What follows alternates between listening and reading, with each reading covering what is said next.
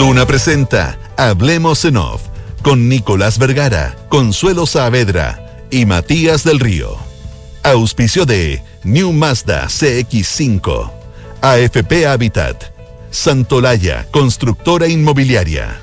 Nuevos sabores llegan a Monticello. Asociación Chilena de Seguridad. Consorcio. Arrienda y vuela con Mita Rentacar. Talana rediseña la forma de trabajar. Banchile Inversiones y Clínica Alemana. Duna. Sonidos de tu mundo.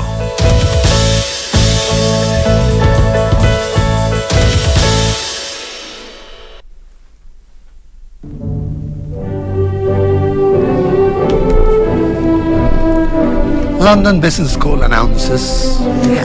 ¿Qué es esto? Haciendo la, la- los ¡Qué honores. vergüenza! Pero él, él- a ver, pompa y circunstancia la música de las graduaciones, ¿o no, Consuelo Saavedra? Oye, pucha, la lata es que arrendé nomás el. El- la- el cap and La gown. toga y el birrete. El cap and gown. Igual caro. Yo pensaba que había. Ahora que, que tengo un máster, un un MBA, pens- ando pensando en oportunidad de negocio. Podría eh, arrendar Capangaun. Con lo caros que son. Ahora fuera de temporada o es todo el año, una, una fecha al año nomás, pues. No, po. El resto para disfraces tendría que ser. Oye, Bueno, es nuestro- Me puedo tomar un humilde homenaje, pero les- eh, yo les quería hacer, también quería yo tomarme un minuto o menos para hacerle un homenaje a ustedes, ¿ya? Pucha. Porque, eh, bueno, no esto es como un, esto es como una familia al final. Yo acá sabéis que hay harto turista, ahora me encuentro con gente así como, ay, te escucho todas las mañanas en la radio, qué sé yo, ¿cómo está el COVID? Entonces uno habla de su vida también en este, en este programa. Y así que ustedes saben que estuve estudiando un, un MBA, eh, pero eh, el executive, entonces uno combina el trabajo, eh, combina la familia, combina los estudios. Y, y- uno no podría hacer estas cosas si es que no tiene el apoyo de la familia, eh, pero sobre todo el apoyo de los amigos y los compañeros de trabajo y la empresa donde uno trabaja. Entonces, usted, no hay nadie más apañador que ustedes dos, que la directora de la radio, la, la Pitu, también nuestro eh, jefe más arriba de... eh, José Luis Santamaría de, de la tercera, todos los que trabajan en la radio, porque uno anda con sueño, capea, tiene que ir a clase, he faltado mucho estos dos últimos dos años. Así que No. muchas, muchas gracias a Está ustedes. todo anotado, eh, tranquila, Consuelo. que son lo máximo. Está todo anotado, sí sé. Vale. todo se paga, no, no hay almuerzo gratis. Claro. No, no, de verdad. Como decía gracias, de verdad, muchas muchas gracias porque se necesita mucho apañe de la gente que está cerca de uno cuando no se le ocurren hacer estas cosas de estar estudiando y trabajando al mismo tiempo. Así que gracias, chiquillos. Lo hicimos por el cariño y por el apoyo. Oye, 8 de la mañana con 6 minutos.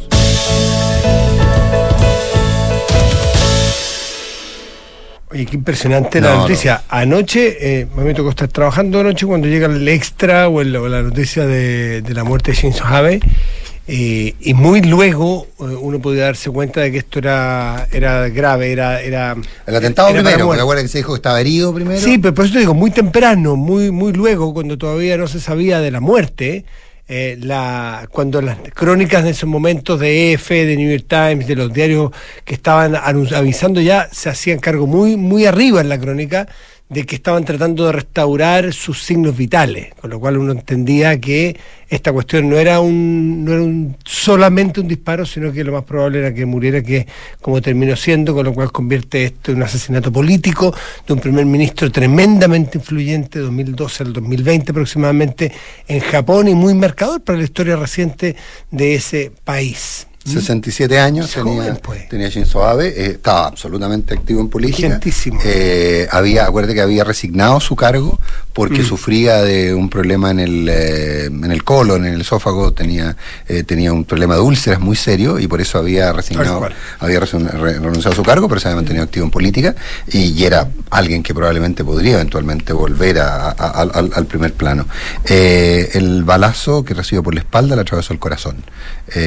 No ninguna posibilidad. No, de- otros decían que le entró por el cuello, pero pero es que es una No, parte es que también sangraba insólita por el de la cuello. historia, porque el, el- el tipo era un arma hechiza. Era un arma hechiza, efectivamente. Era, era como. eh, hay, hay muchísimo control de armas en, en Japón. eh, no, no son muy, eh, muy habituales lo- lo- los ataques con armas, qué sé yo. eh, y, y- y lo que se mostraba, ya detuvieron al, al sospechoso, eh, era, era un arma completamente hechiza. Como unos, Del unos cañones recortados, como envueltos en una cosa negra. ¿Del sospechoso se pueden sacar conclusiones ya o no? Yo lo he visto. es alguien que participó en la Marina, eh, ah, eh, salvo que sea una alcance de nombre, eh, y eso es lo único que se ha revelado. Mm. No, no he encontrado ni un dato más de cuáles serían las motivaciones. Yamagami, Estaba haciendo, estaba haciendo campaña porque había unas elecciones del Partido Liberal el, este domingo. Yamagami liberal, Tetsuya se liberal llama. Yamagami Te- Tetsuya se llama el, el- el- quien habría sido el autor del asesinato.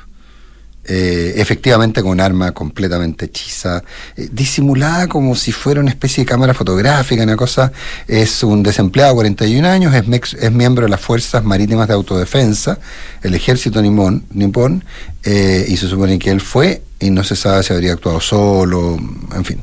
Eh, en todo caso, fueron dos disparos, aparentemente uno solo le llegó a Shinzo Abe y por eso se dice que habría entrado por la espalda y salido por el corazón, eh, por, el- la, por la garganta, y que entre- en la pasada habría, eh, habría dañado el el, sistema corazón. arterial, el corazón. El etcétera. corazón. No, pero muy impresionante, un hombre de 67 años, un hombre joven además. Eh, en fin. Todavía, bueno, uno, uno está bien lejos de la, de la política japonesa, entonces no, no entiende cuáles son las pulsiones que pueden estar ocurriendo. Oye, eh, El IPC. Último minuto salió el IPC. El IPC de junio registró Ah, una variación mensual de un 0,9%. Eh, destacaron las alzas de transportes, de alimentos y bebidas no alcohólicas. Y la disminución en vestuario y en calzado.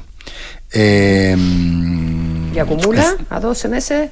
eh, déjame ver, eh, espérate, el eh, alca- alcanzó una variación mensual de 0,9%, acumulando 7,1% en lo que va del año y una alza a 12 meses de 12,5%. En las más altas del 94. 12,5%. Bueno, en mayo había subido 1,2. Sí. Ahora, pero- yo tratando de ver el vaso medio lleno. Ahora Claro. 0,9, pero ahora 0,9, pero uh, 12,5 a Mm. 12 meses. Sí, no, es. eh, sí, con una incidencia muy alta de alimentos y bebidas no alcohólicas. Es probablemente. eh, es de los eh, 0,250 puntos y un 3,71 de la inflación a 12 meses se explica por alimentos y bebidas no alcohólicas. La otra partida fuerte es eh, la partida de transporte. Eh, que tiene un 3,2 prácticamente por ciento de incidencia en el año y vivienda y servicios básicos 1,48 Eh, son claro y esas son las cosas que de verdad golpean al, a, la, a- la gente con menos recursos digamos. Eh, en fin. Eh, sí nada nada hace presagiar en todo caso. Yo era de los que pensaba que efectivamente el, el- impulso inflacionario iba a durar poco que la economía mundial iba a ser capaz de adaptarse a la nueva realidad de Ucrania etcétera etcétera. Pero esta visión respecto a que tenemos a que estamos en, en, en vísperas de una recesión mundial eh, la verdad que mm, me hace dudar de, de- esta sensación. Nada, nada indica que al menos en los próximos meses, sobre todo por el comportamiento del tipo cambio, nada en los próximos meses vaya a garantizar que, el precio, que los precios caigan. 8, 11 minutos.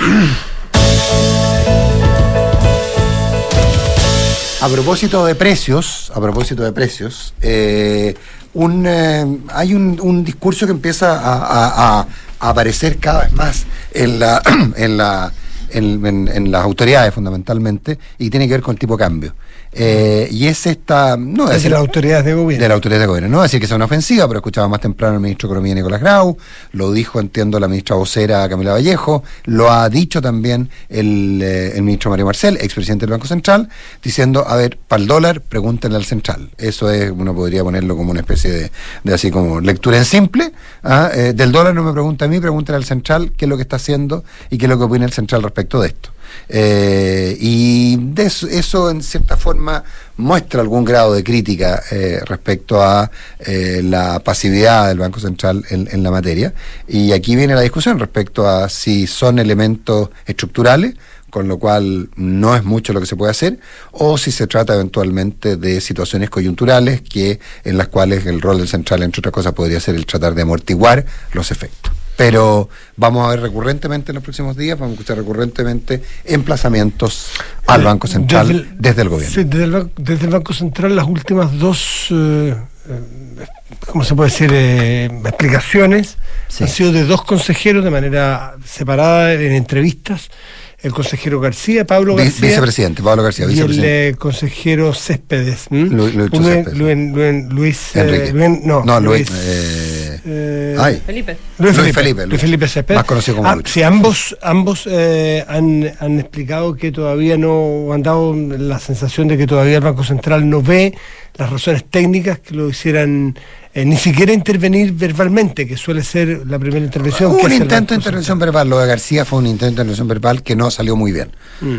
¿Mm? Pero, pero hay que ver, hay que estar atentos porque porque aquí están nuevas cifras de inflación y, y hay que ver cómo Sí, se pero- proyectan. Pero, perdóname que te diga, o sea, el central lo tiene que eh, pensar ocho veces antes de hacer algo. eh, Y doce porque también. si pierde la credibilidad, eh, em, No. digamos, entrando, entrando al tema de- del dólar activamente y, y no pasa nada, la verdad es que Pierdes una el- herramienta enorme. El costo es todavía mayor, que, eh, Sí. pierde doble. No, y empiezan Entonces- a apostarte contra el dólar y te obligan a perder reservas. eh, no tenéis mucha Exacto. capacidad de estilizar deuda. No, yo creo que. no, yo, Entonces, yo- a ver, bueno, yo, yo creo. No, a ver, Wait, lo- wait and, wait and- wait el- and see nomás. el- Eh, hubo, hubo buenas noticias en, eh, en el día de ayer, eh, ¿verdad? Una, eh, por lo menos noticia. 9.50 y algo, por efecto del, del precio del cobre. eh, sí.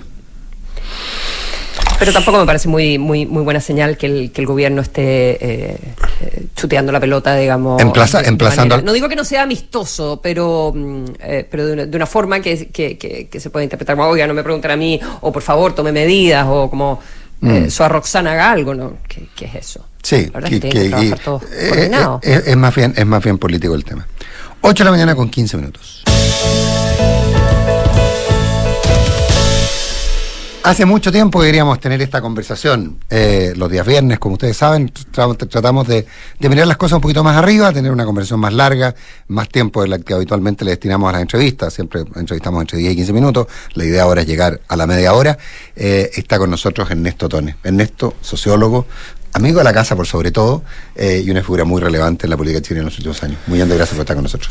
Muchas gracias por la invitación. Hola Ernesto, ¿cómo estás? Bienvenido, buenos días. Hola, Consuelo. Es imposible no partir eh, con Ernesto, eh, dado que también son conversaciones más largas, eh, por lo que hemos, dado su condición de ex hombre fuerte, ahí se dice en el segundo piso del gobierno del presidente Lagos, era una de las mentes más influyentes aparentemente, aunque él seguramente le va a bajar el perfil, pero da igual, los hechos son los hechos. Respecto de lo que esta semana el presidente Lagos ha dicho, ¿cómo lo ha visto usted que lo conoce, tú que lo conoces tanto en esto, eh, en su actuar político, en su forma de reflexionar, te ha sorprendido? ¿Cómo tomas tú la acción política del presidente Lagos esta semana respecto al plebiscito? Bueno, a mí no me ha sorprendido porque conozco la forma como él eh, analiza la, situación y, cómo, ha, seguido todo el proceso constitucional. Eh, y yo creo que él es un hombre de Estado y que lo que está pensando, digamos, no es en una situación binaria o en una situación en la cual eh, eh, generan estos plebiscitos, porque claro, los, plebiscitos son, son más eh, eh, simples cuando, cuando hay un- una pregunta, no cuando hay un documento y un documento complejo, largo, etcétera, donde tú te tienes que pronunciar por un apruebo o por un rechazo a una cosa en su conjunto. Entonces, la, la preocupación que yo creo que él ha manifestado, y me parece bien importante, es eh, eh, que hay que, eh, yo lo digo de una manera a lo mejor más fuerte, hay que terminar con un cierto fetichismo constitucional. ¿Ah? Ese fetichismo constitucional consiste en que las constituciones eh, cambian a los países y no los países cambian a las constituciones. Entonces va a haber un documento, un documento que tiene, que es muy importante, siempre las constituciones son muy importantes, pero como que va a cambiar en su conjunto la convivencia de un país. Y las cosas no son así. Los países tienen eh, una, una, una estructura, una sociedad, y esa sociedad eh, va variando su opinión. Hoy día en la era de la información tenemos una opinión pública muy volátil y que va cambiando, que, que, va sintiendo cosas, que se va informando de algunos aspectos y que por lo tanto eh, va a ser esa realidad la que determine el curso del proceso constitucional hacia adelante. Y lo más importante es que él señala que el tema constitucional no termina el 5 de septiembre. No es que el 5 de septiembre vamos a amanecer benditos o malditos. ¿ah? Eh, eh, va a haber un país que va a seguir eh, pensando el tema constitucional. Mm, seguramente todo indica que va a haber una, un resultado más bien estrecho. Todo pareciera señalar eso. Las constituciones para que tengan eh, permanencia en el tiempo, para que sean sentidas como legítimas por una gran mayoría del país, necesitan tener un apoyo eh, fuerte, general, necesitan consenso. Las, las constituciones más eh, fuertes son aquellas constituciones donde nadie está enteramente contento. Mm porque no son programas políticos y no son eh, temas eh, partisanos. Ganamos. El ganamos no existe en una en una constitución. Ahora, pero, pero ahí hay un fenómeno bien curioso, porque los que, los que escribieron la constitución, o mayoritariamente los que escribieron la constitución, sentían, sintieron que ganaron. Eh, y ese, ese, es un punto que, que más o menos apareció en prácticamente todos los constituyentes más influyentes. Es decir, bueno, es que ahora nos llegó la hora a nosotros. Claro, y yo creo que eso es un, elemento que hay que analizar desde el punto de vista de las ciencias políticas, porque fíjate tú que la composición de la Convención Constitucional eh, responde a un determinado momento de, en el cual eh, se genera por distintas vías. ¿ah? Hay una atmósfera política es que es una atmósfera eh, extraña. ¿Ah? Es una atmósfera polarizada, extraña. Eh, está todo esto, esta especie de santificación de los independientes que genera un cambio, incluso en los políticos más avesados, están de acuerdo en dar un espacio muy grande a lo de los independientes y resulta que los independientes eh, no eran independientes, o sea, los independientes son de a uno. ¿Ah? Y aquí habían grupos de independientes que tenían un pensamiento, que tenían, y que eran militantes, eran activistas, ya sea de un cambio refundacional en su conjunto, o que eran activistas de una determinada causa la causa de los pueblos originarios, la causa feminista. Son los escaños también en esto. ¿ah? Muchos de los representantes de escaños. Claro. Primera, antes que eso eran representantes o activistas de un sector político. Exacto. Entonces tú dices, claro, están representados los pueblos originarios. No, está representado sobre todo en la convención. ¿Cómo, cómo tú puedes comprender que todos los representantes de los pueblos originarios tengan una posición radical? Si eso no es lo que muestran las elecciones políticas, no es así la situación de los pueblos originarios. Entonces, un poco el espíritu. Entonces fue un momento. Ahora, ese momento, yo creo que ese momento pasó. Claro. Y nos quedamos con una convención, con una correlación de fuerza que no corresponde a la correlación de fuerzas que existe hoy en el país. Y por lo tanto tenemos un texto partisano.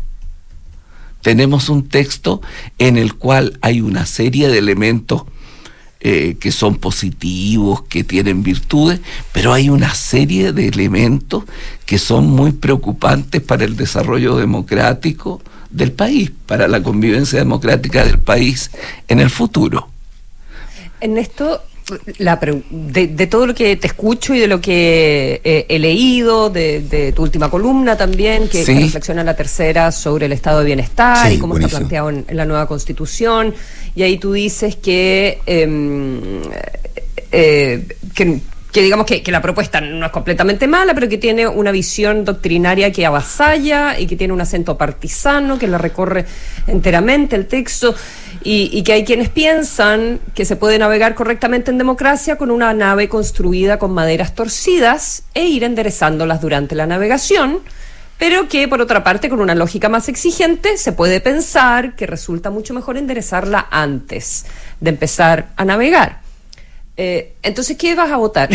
ah, bueno. ya, lo, lo, disfrazaste bien, ¿eh? Se fue, al, se fue, de inmediato después de una cosa muy bien hecha. Después de una cosa así. Es que te estaba citando y solamente. Claro, pero, claro. De, pero de verdad, porque, porque finalmente, no, eh, mira. lo han dicho hasta acá en el programa, es como un acto de fe. Alguien que cree que lo que se plantea en la Constitución va a resultar espléndidamente y los que eh, consideran que la verdad es que, más allá de que después se puede reformar Mira. de una u otra manera el texto antiguo Mira, el texto nuevo. Yo te decía, ese es el problema de una situación, de una respuesta binaria, que es lo que tú me pides. ¿ah?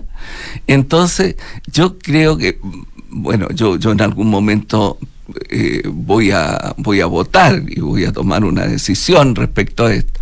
Pero si tú me preguntas hoy eh, cómo veo yo las cosas, eh, yo veo, por decirlo así, que en, eh, en, en, ese texto constitucional, que, que, ahora que se puede leer en su conjunto, ya como una cosa terminada, empieza horrible, ¿eh? porque empieza, empieza con una serie de declaraciones, con un lenguaje eh, eh, tremendamente partisano, con un lenguaje que muestra una, una, una, forma de, de, de, de incluso de, expres, de, expresión escrita que, que, que, que es un poco eh, muy poco representativo de un texto que tiene que buscar un acuerdo, por decirlo así. Después va adquiriendo un tono más jurídico. ¿ah? para decir algo sobre la forma. Pero uh -huh. sobre los contenidos, yo creo que eh, tiene virtudes esto. Tiene virtudes de abrirse a una vocación social, sin duda. Sin duda también toma temas de la modernidad, de la modernidad del siglo XXI y trata de darle una respuesta sobre el Medio tema por ambiental. ¿Ah? Género. claro. Género de la parte ambiental. Ahora, la forma como está dicho y hecho eso, a mí no, no, no, no me es difícil entender el, el cuidado de la naturaleza como un derecho de la naturaleza, no, no, no, no, no me calza. Y, y ahí hay una serie de cosas así. Pero hay otras cosas que son muy complicadas, Consuelo, de aceptar, que es, que es por ejemplo, toda la parte del sistema político la parte del sistema político, yo lo que veo ahí, no sé si tú te fijas en, en, la, en, la, en la parte donde se define la democracia chilena, se pone, Chile es una democracia directa, ¿ah? Mm. participativa, y al final, como cayéndose de la mesa, dice irrepresentativa. Bueno. Cuando tú lees, pues el texto está dedicado sobre todo a la democracia representativa. ¿Ah? Ernesto, pero, pero tú... porque porque esa es la realidad de los países de las democracias modernas. Claro. Y, y, y, y, entonces ahí hay un problema, hay un, una caída muy fuerte en el tema de los equilibrios, mm. en el tema de la de cómo se compensa un poder con el otro. Hay un intento, yo creo, o sea, a, genera ese texto la posibilidad de un algo autoritario de un algo autoritario que entra también en, en las formas de vida de la gente. ¿Ah? Tiene la, la, aventura de superar los, los, los, tres poderes de Montesquieu. O sea, es, sí, claro. Tiene una. Eh, tiene una, una, una gran dirá, esperación. Claro, alguien dirá una arrogancia enorme, pero yo, yo no voy a calificarlo. la.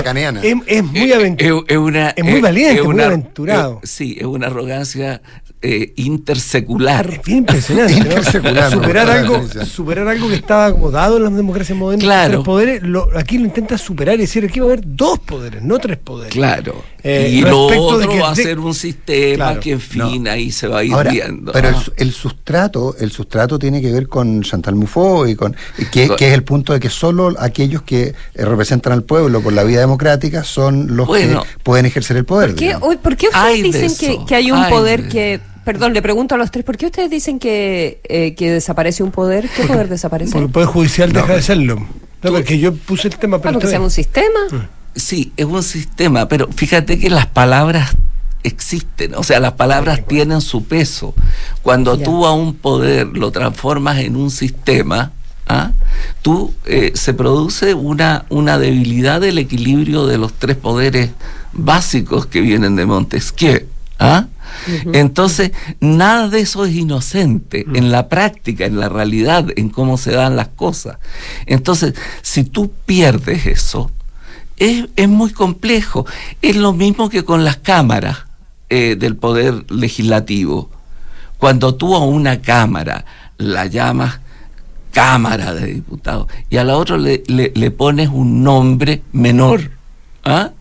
El cambiarlo en menor, le pones, le pones como, como un nombre que es un nombre especializado. No, o pues- sea, de- pierde el, el carácter de, de ese equilibrio que se genera. Ahora, yo te digo, ahí hay dos cosas, Consuelo. Claro, la experiencia de una Cámara existe en las democracias. Existe, pero sobre todo en los regímenes parlamentarios, no en regímenes presidenciales Sobre todo esa simetría. esa, esa asimetría. Si la asimetría se desnuda en sí misma, porque cuando tú dices asimetría, estás diciendo, oye, esto, esto no vale lo mismo. No, no. El, el- el poder político está aquí, está en la Cámara de Diputados. Y estos otros señores tendrán.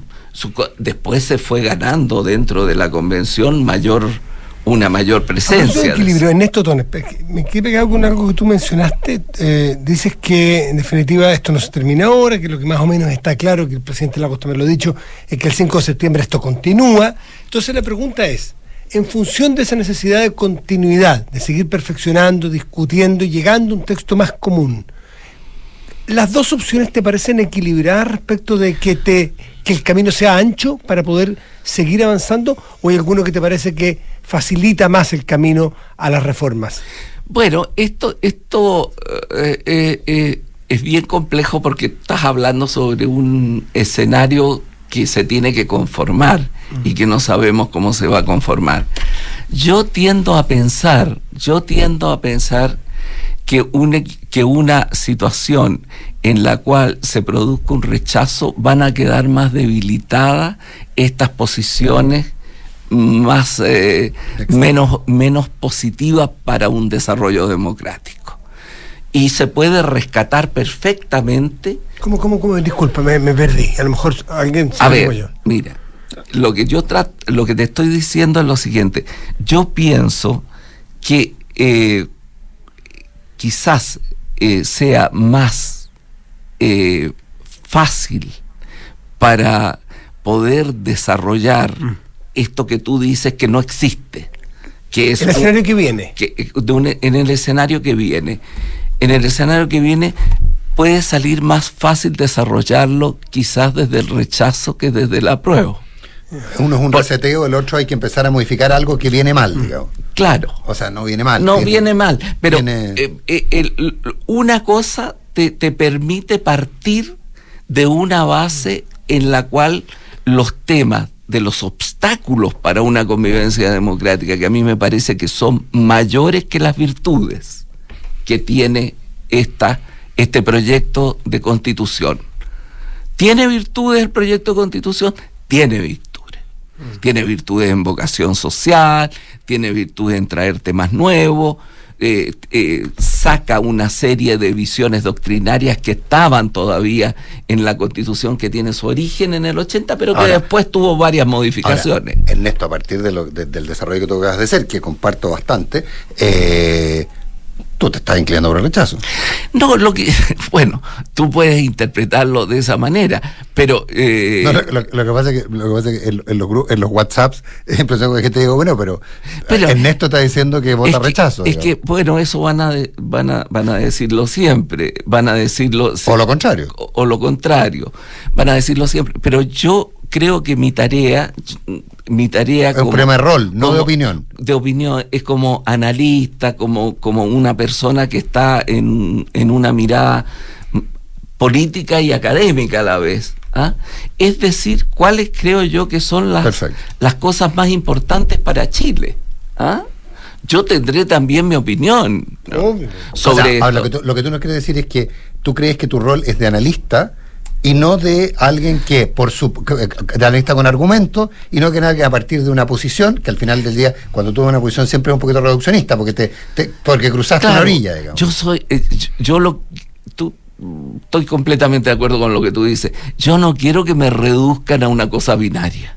Yo creo que eh, lo que yo puedo hacer es aportar con un análisis. Para que la gente tome sus propias decisiones. Para que tomen sus propias decisiones. Por supuesto. Y eso, y eso es lo que me parece importante. Ahora, soy muy sincero en decir, cuando, cuando yo leo la Constitución, la analizo, me da la impresión de que eh, tiene más problemas virtudes. Es que yo creo que, perdona, que el papel, trato de interpretar un poco en esto, porque mucha gente dice, bueno, pero que, es que el papel. Que, diga, que diga. pero el papel de un intelectual.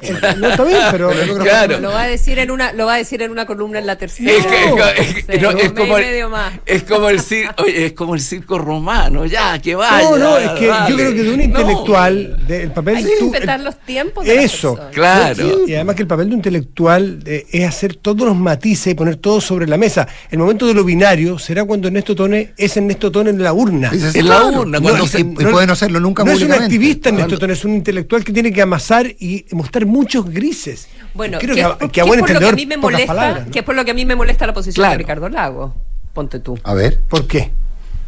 Eh, eh, que era lo que le preguntabas al comienzo a, Ernesto, ¿verdad, eh, Matías? Que, que, que, lo conocía, que había trabajado tanto con él, en fin, porque ahí yo sí creo que hay una obligación de liderazgo. El rol es distinto que el de Ernesto, claro. Sí, a propósito de los roles. Sí, pero, como todas las que damos acá. Pero, esto más que conversación. Pero piensa una cosa, Consuelo, que, que, es bien importante para entender lo de Lago. Lago tiene. Eh, yo, yo, yo no soy hoy asesor de Lago, yo soy un amigo de Lago. ¿ah? Y, y tengo una relación fuerte con él. Pero lo que yo te quiero decir es el pensamiento de un hombre de Estado tiene otras responsabilidades que el resto. Eh, él no es, no es un eh, hoy no es un líder político en el sentido de alguien que tiene un, que está compitiendo, por decir así, que es muy que es muy natural que los políticos compitan mm. por el poder. Lagos ya está más allá de ello. Y entonces es un hombre de Estado que está muy preocupado de cómo sigue Chile, de los temas que ustedes estaban hablando antes que, que yo llegara. ¿Ah? el tema de cómo este Chile, que costó tanto sacarlo de un conjunto de mediocridades históricas que tenía para ponerlo en otro lugar en el plano latinoamericano y mundial y hoy día vemos que hay un proceso de caída. Entonces, su preocupación no es solo la constitución, su preocupación es, es, qué pasa con el gobierno, qué pasa con las fuerzas políticas, qué pasa con estos partidos que no tienen un pensamiento, un pensamiento eh, serio. Dado que los bienes son un, espacio de conversación más que de entrevista de uno con el, cada uno de los invitados, Consuelo, déjame apuntar algo a lo que dijiste tú. Yo creo que frente a una situación coyuntural política en la que estamos, la labor de un activista, de un intelectual, y de, y de un estadista son completamente distintas. Eh, no todo, ahora, todos sí tenemos algo en común que somos ciudadanos el día de la elección y ahí nos representamos binariamente. Pero Lagos, Otone y, y, un activista X de la prueba del rechazo tienen razones distintas para aproximarse y explicar su, su, su, forma de actuar, siento yo, Consuelo. Por no sé, respecto de tu crítica a Lagos Escobar. Sí, pero, pero Consuelo. No, no, ya dije lo que me iba a repetir, eh, porque creo que, que, el, que, el, rol de un expresidente eh, todavía, aunque sea un estadista y esté ya mirando desde otro espacio, pero mira, eh, es que eso creo que las personas lo siguen y, y, más bien yo pero lo interpreto como, claro, es una decisión binaria, es una decisión difícil. Consuelo, pero es muy importante que haya un hombre de Estado ¿ah? que esté señalando el escenario que necesita Chile. ¿Y Chile qué es lo que necesita? Chile necesita una constitución en la cual todos estemos más o menos de acuerdo, todos podamos vivir con ella, todos podamos convivir con ella. Y es la ley de leyes, y en ese sentido tiene que tener un espacio. No puede confundirse con un programa político, con un programa partisano, porque ahí estamos en democracia, lo se, dice en la constitución eso. Si estamos en democracia, van a haber gobiernos de distinta orientación. Y esos gobiernos de distinta orientación tienen que tener un espacio constitucional en el cual puedan realizar programas diferentes. Si tú a esos gobiernos eh, ya estás a esos gobiernos los metes en una, en una camisa de fuerza, tú ya estás saliendo de una convivencia democrática. Sí, hay, eh, sí. Bueno, ayer eh, el presidente Lagos, eh, o sea, hay una entrevista que va a publicar el domingo, el de la tercera, una entrevista que hizo Gloria Faunde, pero ayer se publicó un adelanto y, y bueno, Lagos dice exactamente lo que, lo que está diciendo en esto, me niego a ser encasillado. ¿Ah? y, básicamente ahí hay un punto, sin duda, en que uno puede, uno puede verlo. También eh, yo te diría que, y probablemente Lagos por su altura intelectual y por el rol que ha jugado, eh, dice mucho en su declaración muchísimo. Tremenda, o sea, tremendos lo que, uno, para uno, nosotros Claro, lo que uno lee en su declaración, sobre todo un poco parecido a lo que plantea Ernesto, cuando uno, inclusive yo me di el ejercicio de ponerlo en un, de ponerlo en un, en un PowerPoint, de poner lo que él planteaba que hacer en el caso del rechazo, de ganar el rechazo y lo que hay que hacer en el, caso del grado de la prueba, y si fuera una balanza, la verdad que, no, la verdad que, que, que uno claramente diría, bueno, es mucho más sencillo modificar lo que hoy día está mal de la actual constitución, que eh, eh, prácticamente hacer reingeniería sobre algo que, que, que, en yo, lo que yo interpreto, soy libre de interpretar, es que el presidente Lago nos dice que está muy mal construido.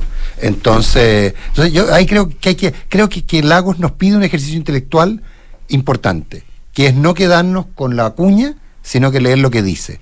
Y cuando uno lee lo que dice, y él además ayer entiendo que, eh, y entiendo que va a quedar bastante más claro que él plantea la existencia de la tercera opción, que es votar en blanco, uno probablemente va entendiendo, va entendiendo por dónde van las cosas. Mm.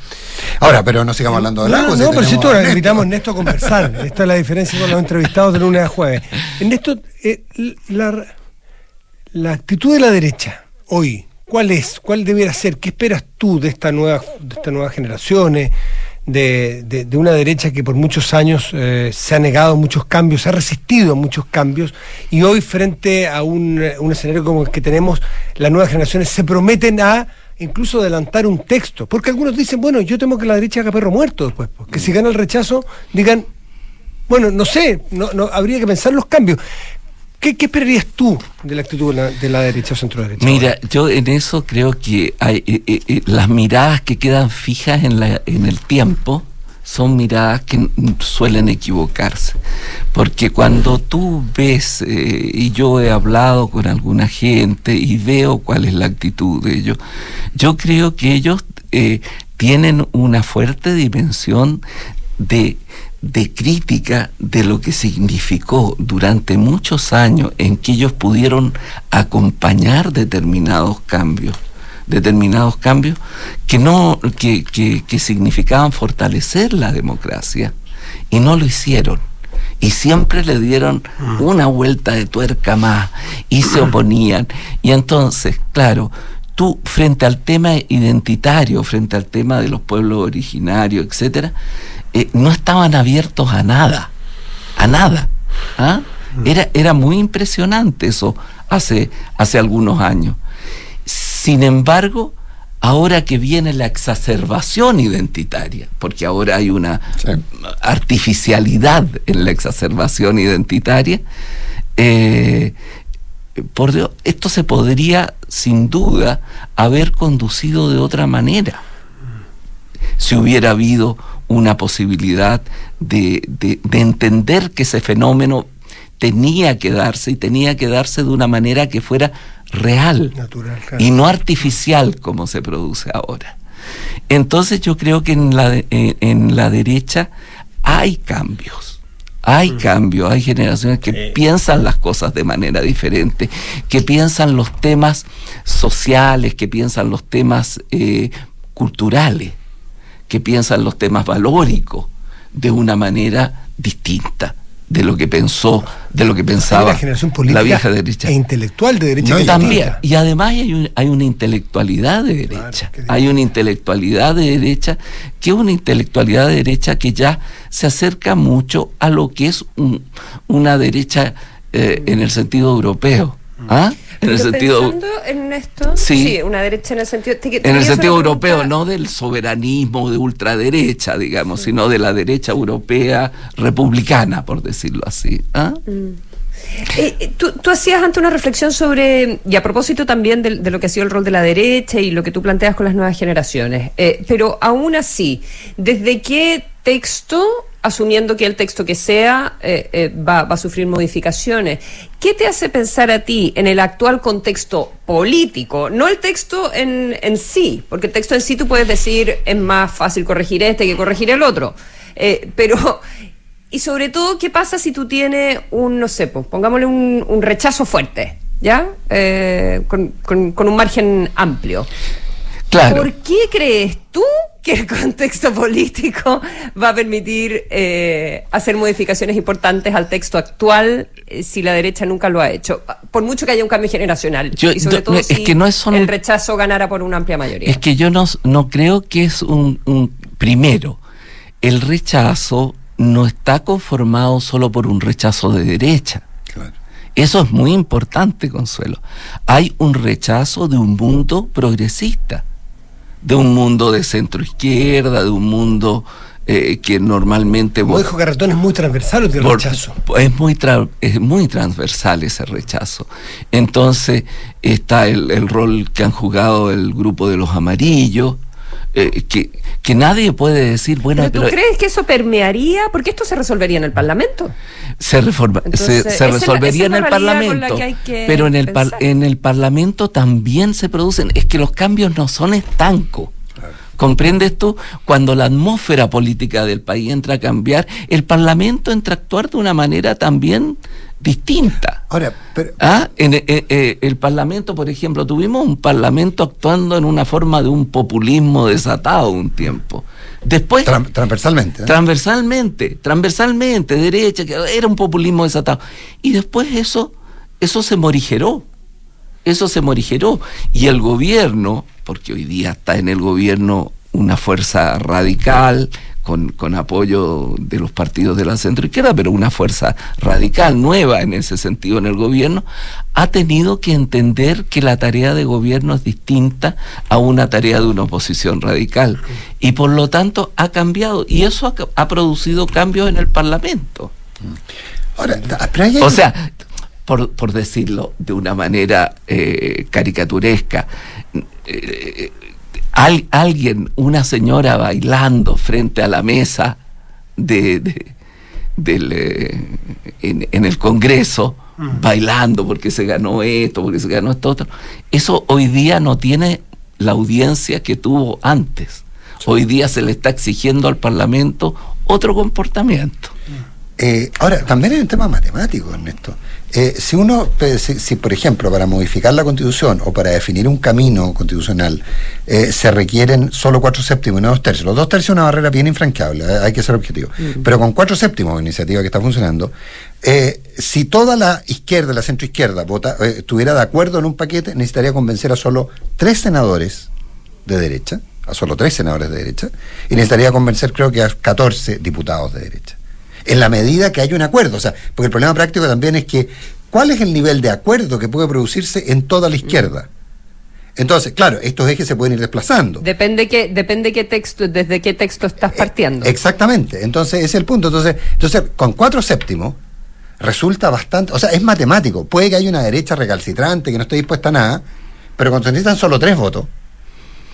Tienes que moverte. Claro, exacto, y solo O sea, con tres votos. o Tienes, sea, tienes que moverte. O sea, lo, lo que ustedes señalan, la política no es estática.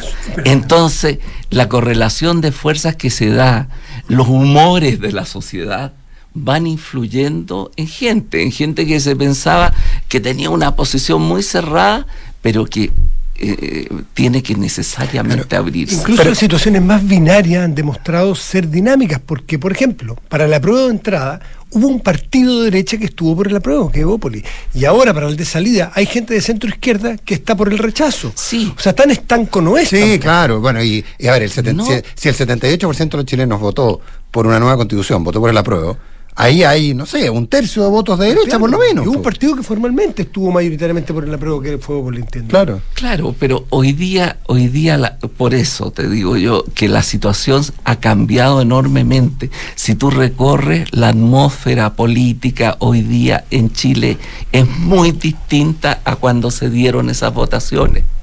Y por lo tanto, yo no, no creo que se pueda pensar que eh, la derecha va a ser perro muerto, digamos. ¿Ah? O sea, una, una vez que gane el rechazo, la derecha va a decir... Si te he visto, no me acuerdo. Si te he Sí, visto, pero- no me ahora, acuerdo. pero- Yo- pero no por mérito, ¿ah? no por virtud, sino porque la vida... El mercado funciona. La vida política Pero- es pero- así también. Pero es, ¿ah? más, pero es más, me corrigen, yo tengo que chequear bien el dato porque lo- parece que lo había calculado mal yo, pero hoy día toda la, todo lo que no es derecha suma 87 parlamentarios. Desde la izquierda hasta la, hasta la, hasta la, desde la izquierda extrema hasta la centro izquierda, suman 87 parlamentarios. Cuatro séptimos son 91. Es decir, en la Cámara de Diputados necesitan solo dos votos de derecha. Entonces, la derecha no tiene tanto poder. Si el poder es cómo se Oye. mueve de tal forma de que, que finalmente lo que ocurra sea que haya un acuerdo en esos, 80 en esos, en esos 87 votos de izquierda. Se mueve- Ahí está el problema. Si mueve ese centro, ese centro de gravedad, para que alcance esos tres de derecha, se te salen por la izquierda algunos. Y no bueno, correcto, entonces te moverás bueno, más hacia la sí, derecha sí, sí, para sí. compensarlo. Claro, se te puede mover a- hacia un lado y hacia el otro. Pero lo real acá, lo, lo- lo- que estamos viendo, ya sea por la vía matemática o por la vía discursiva, es que hay un cambio. Y ese cambio va a ser un cambio hacia una tendencia de una constitución que pueda ser más aceptable para todos. Ernesto Done, lamentablemente nos podríamos quedar toda la mañana. gustazo este tenemos conversando. que- pero hay, Gracias. la programación de la radio sigue. Gracias, No, Ernesto. gracias a usted, gracias. gracias Consuelo, Matías, gracias. Buen día. En Consorcio protege a todos los que trabajan contigo. Es posible, contrata ahora el seguro obligatorio COVID-19 por solo 3.800 pesos de forma rápida y segura entrando en consorcio.cl. Las noches en Monticello son para vivirlas con los mejores artistas. Disfruta una experiencia única este sábado 12 de noviembre con todos los éxitos de hoy y siempre de Ana Torroja. Monticello, apuesto te va a gustar. Banchile te invita a conocer el nuevo sitio web de Banchile Inversiones, que ahora cuenta con una sección exclusiva para aprender de inversiones en fácil. Banchileinversiones.cl, inversiones digitales para todos. Porque un buen inversionista busca números y no palabras, decídete hoy por un departamento Santolaya. Solo 5% de pie, en hasta 48 meses de plazo y cuotas desde solo 95 mil pesos. Porque todo lo que eres es fruto de tu trabajo. Cuidemos juntos lo que se ha logrado. Defiende tu libertad de elegir. Tus ahorros son tus ahorros. AFP Habitat, más de 40 años juntos, haciendo crecer tus ahorros. Tus arriendos Mita pronto te llevarán a volar. Así es, el Rentacar que te hace acumular millas sorteará 3 millones de millas Latam Paz entre los arriendos desde el 11 de julio hasta el 12 de septiembre. Arrienda y vuela. Recuerda contratar el seguro obligatorio COVID-19 y protege a los que trabajan contigo. Saber que los que trabajan conmigo están protegidos cuando se trata de su salud no tiene precio. Por eso contraté el seguro obligatorio COVID-19 en consorcio. Es simple, rápido, puedo descargar las pólizas de cada uno y tengo un servicio postventa especializado. No esperes más. Contrata el seguro obligatorio COVID-19 para tus trabajadores 100% online en consorcio.cl. El riesgo es cubierto por Consorcio Seguros Vida. Más información del seguro en www.consorcio.cl. Comita arrienda y. Ahora tus arriendos Mita te llevarán a volar porque somos el único rentacar que te hace acumular millas Pass. Con Mita Arrienda y... Vuela con Mita, vuela, vuela. Así es, arrienda tu auto y podrás ganar 50, 100 o 200 mil millas Pass en tus arriendos entre julio y septiembre. Con Mita Arrienda y... Vuela con Mita, vuela, vuela. Mita, elige tu destino, nosotros te llevamos. Mita.cl La experiencia y calidad del Hospital del Trabajador H. Para ti, para todos. Contamos con un equipo médico de excelencia con más de 30 especialidades y la mejor tecnología a tu alcance. Para pacientes FONASA y ISAPRE, agenda tu hora en hospitaldeltrabajador.cl. Hospital del Trabajador H. 50 años comprometidos con tu salud. Las mutualidades empleadores son fiscalizadas por la Superintendencia de Seguridad Social www.suceso.cl. 007. Números que cuentan una historia fantástica. 17. Números que cuentan una historia real. Aprovecha departamentos con hasta 17% de descuento y muchas oportunidades para invertir hoy. Santolaya Constructora Inmobiliaria. 40 años de experiencia que dan confianza y aseguran calidad. Más de 80 proyectos habitacionales construidos y más de 10.000 familias que eligieron nuestro respaldo son tu mejor aval. Santolaya. Números, no palabras. Para multiplicar tu inversión. Conoce más en Chile y su gente. Somos los que creemos en el esfuerzo para lograr grandes cosas. Los que ahorramos para construir un mejor futuro. Los que nos levantamos día a día para sacar adelante a los nuestros y a todo Chile. Cuidemos juntos lo que hemos logrado. No solo por ti, sino también por tu familia. Defiende tu libertad de elegir. Tus ahorros son tus ahorros. AFP Habitat. Más de 40 años juntos, haciendo crecer tus ahorros. ¿Qué es la perfección? Para algunos, un arte que toma tiempo. Para otros, el amor por los detalles. Para nosotros es pasión, diseño y tecnología en todo lo que hacemos. 10 años de innovación que trasciende en cada generación. New Mazda CX5, diseñado a la perfección. Descúbrelo en Mazda.cl.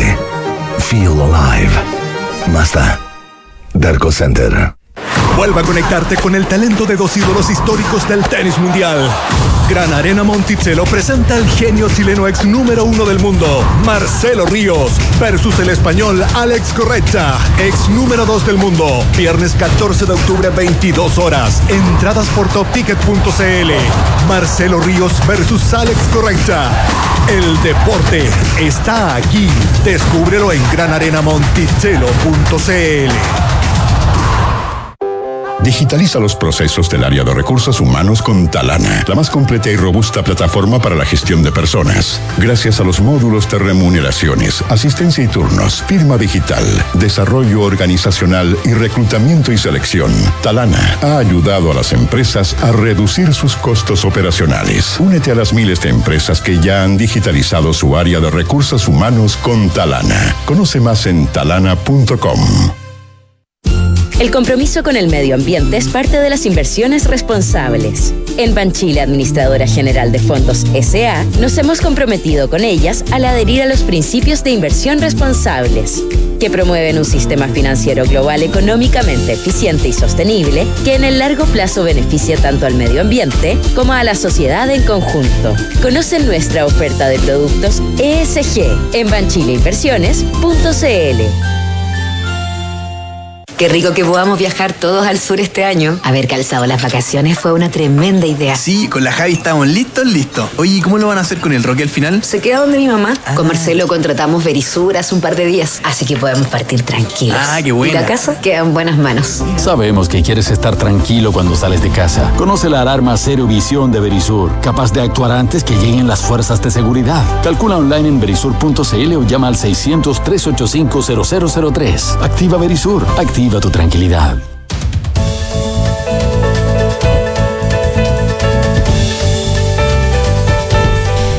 En la Asociación Chilena de Seguridad siguen dejando los pies en la calle para cuidarte y entregarte todas las herramientas para que tu negocio siga funcionando. Volvamos con todo, volvamos seguros. Súmate a la H.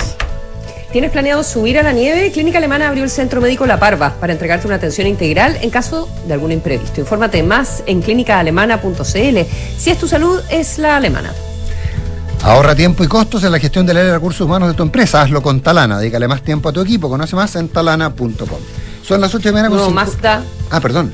Me apuré yo. Pero ¿Cómo que no lee, no lee el chat? No, no, no. Quiero saludar a Mazda. Lógico. ¿Les había tocado? ¿Es primer día? No, no, ya llevamos algunos días. Ah, bueno, ya no me había tocado a mí, así que aprovecho de saludar a Mazda. Nuevo Mazda CX5, 10 años de diseño a la perfección. Conoce más en Mazda.cl y en Derco Center. Consuelo, en 10 segundos. ¿Qué? ¿Cuándo se va Boris Johnson? Cuando haya acuerdo. Ay, no pude hablar nada de Boris Johnson. Pero, pero tírate un. El lunes lo vemos, pero tírate así un. Tírate una, tírate una. La próxima semana vamos a saber, lo tienen que definir. Hay muchísima presión para que se vaya de inmediato. Habría que apurar el proceso porque eh, se supone que primero nominan a, a- a los posibles líderes del, del partido, van votando todos los parlamentarios y los dos que quedan los someten a la votación general de, de- de todos los militantes. los Entonces, para apurar la causa y hacerlo antes de que se vayan al receso de verano, tendrían que no hacer que voten los militantes, ah, lo que es un poco complicado. Y hay entre medio un tema de que tiene su fiesta de matrimonio y que en teoría la quiere hacer siendo primer ministro.